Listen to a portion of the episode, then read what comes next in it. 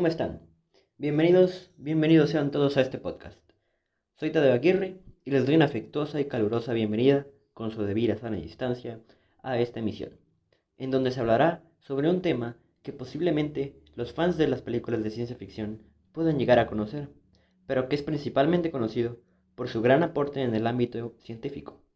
En lo personal, considero que este tema podría resultar verdaderamente interesante para todos los amantes de este gran género cinematográfico, pues el tema del día de hoy son los colisionadores o aceleradores de partículas. Antes que todo, para poder entender mejor el tema, es necesario conocer qué es un acelerador de partículas. Pues bien, un acelerador de partículas es básicamente un instrumento que utiliza campos electromagnéticos con el fin de que un conjunto de partículas cargadas, positiva o negativamente, llamado as, choquen entre sí y o alcancen velocidades muy elevadas. Esta es la principal diferencia entre un acelerador de partículas y un colisionador de partículas, pues en un acelerador de partículas, valga la redundancia, lo que hace las partículas es acelerar o alcanzar una velocidad muy elevada, mientras que en los colisionadores de partículas, las partículas tienen el fin de chocar entre ellas.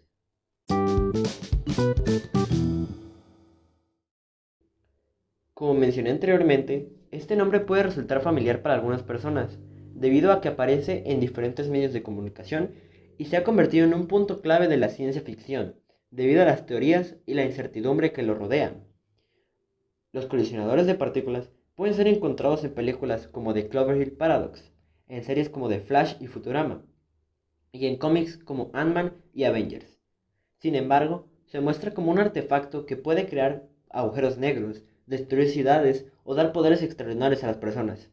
Sin embargo, esto no podría estar más alejado de la realidad, pues si bien este llega a tener algunos riesgos, no hay ninguna comprobación científica en la que se pueda afirmar que puede crear agujeros negros, sino que al contrario tiene muchos beneficios para la humanidad.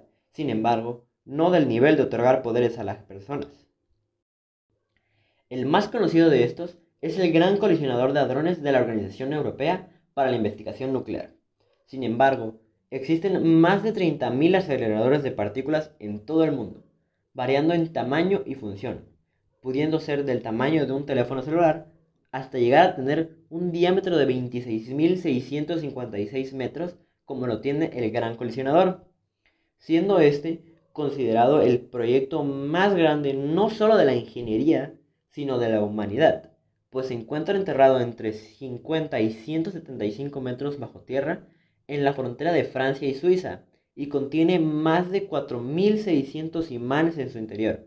Esta gran construcción humana es utilizada actualmente para estudiar las alteraciones que pueden ser producidas al colisionar un haz de electrones con una de positrones, que giran en sentidos contrarios. Para entender esto, hay que saber qué es un haz de electrones y qué es un positrón. Un haz de electrones es básicamente un conjunto de electrones. Cualquier haz es un conjunto de algo en línea recta. Mientras que un positrón es la partícula, la antipartícula del electrón.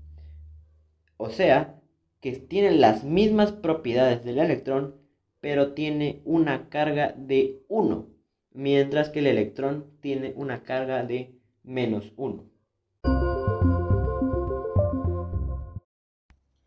Existen dos principales tipos de colisionadores de partículas, los lineales y los circulares. Los colisionadores lineales son una sucesión de tubos con placas que contienen corrientes eléctricas. Cuando las partículas utilizadas se acercan a estas placas, las partículas se aceleran, pues, pues en estos se utilizan polaridades o cargas opuestas en las placas y partículas. Para este proceso se utiliza un haz de partículas, lo que quiere decir un conjunto grande de partículas. Estas partículas aceleran hasta casi llegar a la velocidad de la luz. Esta es considerada como una versión previa o menor a la versión circular.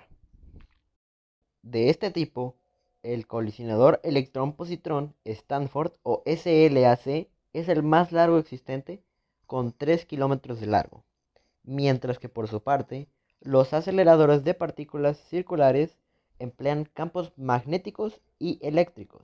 De esta manera duplican la potencia que tiene un lineal y consiguen una aceleración mayor.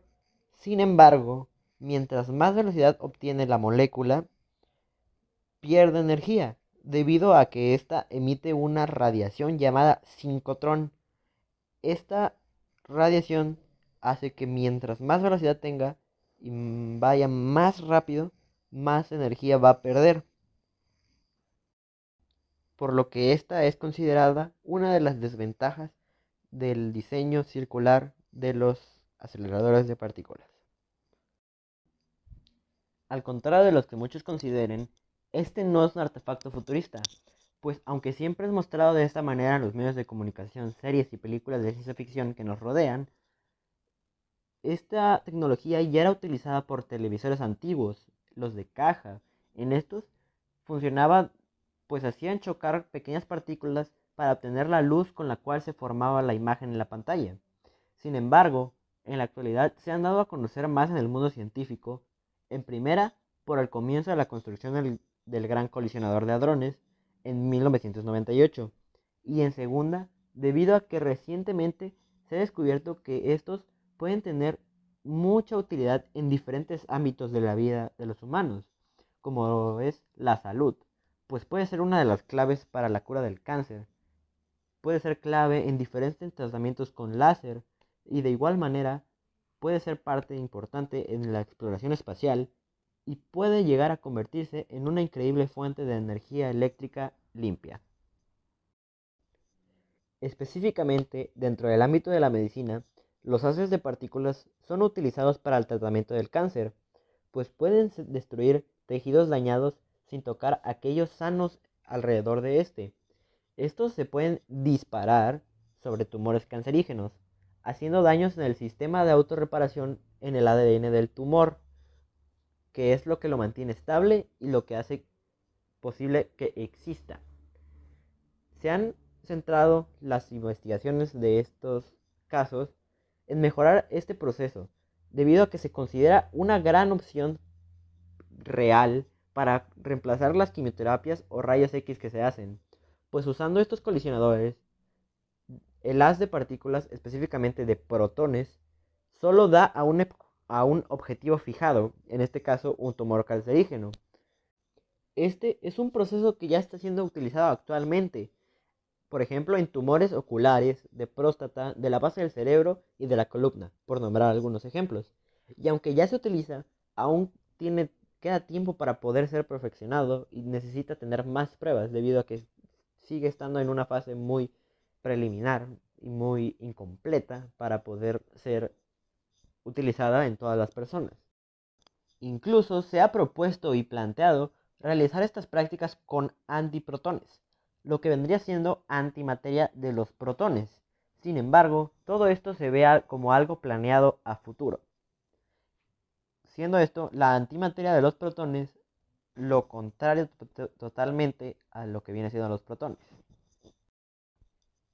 Igualmente, se espera utilizar como un reemplazo de los rayos X, pues estos terminan dejando una gran cantidad de radiación en el cuerpo de la persona a la que se le realiza este procedimiento. Pues si bien ambos procesos, ambos procesos aún así tienen radiación de residuo, el residuo del proceso de un colisionador es menor a los residuos del proceso de los rayos X o un escáner. Además de que las imágenes obtenidas por un, por un colisionador son de mayor calidad este proceso se da al introducir dos radioisótopos, que serían dos átomos que tienen un exceso de energía nuclear, lo cual los hace inestables, pero aún así fáciles de manipular y que pueden generar energía. Estos son introducidos en un colisionador circular. Estos generan rayos gamas y son detectados por una cámara especializada. Y con esto se revela la ubicación exacta de algo dentro de una tomografía. De ahí, dentro del ámbito de la protección ambiental, este proceso puede ser útil debido a que conforme a los avances tecnológicos que se tienen actualmente, en un futuro cercano se podrán deshacer residuos nucleares y transformarlos en materia inofensiva, o eso es lo que se tiene planeado, debido a que se cree que, varios, que al igual que dentro de los rayos X, puede disminuir bastante, de una manera considerable, la radiación que se genera en los procesos que se utilizaban anteriormente. Saliendo del tema completamente de la medicina y de los rayos X o de los tumores cancerígenos, otro gran avance que se otro gran avance que se ha conseguido es en la ingeniería. Este es la transmutación nuclear. Esto consiste en cambiar las propiedades físicas, químicas y eléctricas de un material. Esto se da mediante un proceso que explicado de manera muy básica es entre diferentes iones que se aceleran dentro de un campo electromagnético de un acelerador y se disparan a toda velocidad contra un sólido, logrando de esta manera la transmutación nuclear. Esta investigación ha dado lugar a nuevas investigaciones, valga la redundancia, por ejemplo, de, de materiales semiconductores, o sea, que normalmente y como son encontrados en la naturaleza, no son conductores de electricidad y que sin embargo, después de pasar por este proceso, son capaces de conducir electricidad o en descubrimientos de nuevos materiales, pues al cambiar sus, sus propiedades físicas y químicas, se obtienen nuevos materiales que no habían sido descubiertos por los humanos. Y no se queda simplemente en eso, sino que si se logra alcanzar lo que se ha planteado hasta ahora y lo que se tiene esperado conforme a lo que se sabe, es que en un momento se podría llevar de un elemento X que se pueda convertir en un elemento Y. De esta forma se han planteado nuevas soluciones a problemas ya antes mencionados, como los desechos radiactivos y cómo deshacerse de ellos, pues se podría convertir un desecho radiactivo en un material necesario para la vida de los humanos y que posiblemente, en un caso muy específico, podríamos convertir en un material que no sea renovable de la naturaleza, podriendo así crear materiales que sean necesarios y que no podemos obtener de manera, de manera tan buena debido a la sustentabilidad que se debe tener en el mundo. Además de esto, podrían ser utilizados como fuente de energía nuclear a partir de materiales como el torio. Este es un metal que es parte de la mitad de los desechos radioactivos que existen en el mundo y aparte es abundante en el planeta igualmente de manera natural. Entre otras funciones más específicas, se ha demostrado que es posible que estos aceleradores de partículas sean capaces de realizar purificación de agua de manera efectiva, así como tratar aguas negras y para remover contaminantes de los gases productos de la combustión. Por todo esto, e incluso más aportaciones y nuevas, y nuevas posibles utilidades, es que los colisionadores de partículas o aceleradores de partículas por igual, un invento que a pesar de no ser algo nuevo, se puede convertir en una de las claves para una vida sustentable real en el planeta. Pues de manera resumida, a lo que ya hemos escuchado, este puede ser útil para la lucha contra el cáncer, puede ser utilizado como alternativa a los rayos X, puede ser clave para la reducción de los desechos nucleares, ha abierto la posibilidad de crear nuevos materiales gracias a la transmutación nuclear e incluso es utilizado con motivos artísticos, pues en el Museo del Louvre de Francia se utilizan haces de protones para mantener joyas, cerámicas, monedas y dibujos, entre otras muchas cosas. De esta manera se puede obtener información como la proveniencia de ellos, cómo fueron producidos y formas nuevas para protegerlos, así como que funciona para asegurar la autenticidad de una obra aplicando casi de la misma manera para ámbitos como la arqueología. Sin embargo, en que en lugar de hablar de piezas de arte, hablamos sobre, por ejemplo, huesos de un dinosaurio desconocido o que puede también utilizarse para descubrir más acerca de una especie de dinosaurio extinto. Obviamente son dinosaurios, pero una especie de dinosaurio que se supone que nosotros ya conocemos, pero de esta forma, viéndolo dentro de las reacciones que tienen con un colisionador de partículas, podemos descubrir nuevas características que tal vez hemos pasado por alto en todos estos años. Incluso son utilizados actualmente para imprimir empaques de alimentos, ya sea, digamos, cajas de cereales o cajas de algún, de algún alimento, pues son capaces, algunos, no todos, eh, obviamente hay diferentes tipos, pero eh, son capaces de crear tintas sólidas amigables ambientalmente hablando, convirtiendo también siendo capaces de crear bioplástico.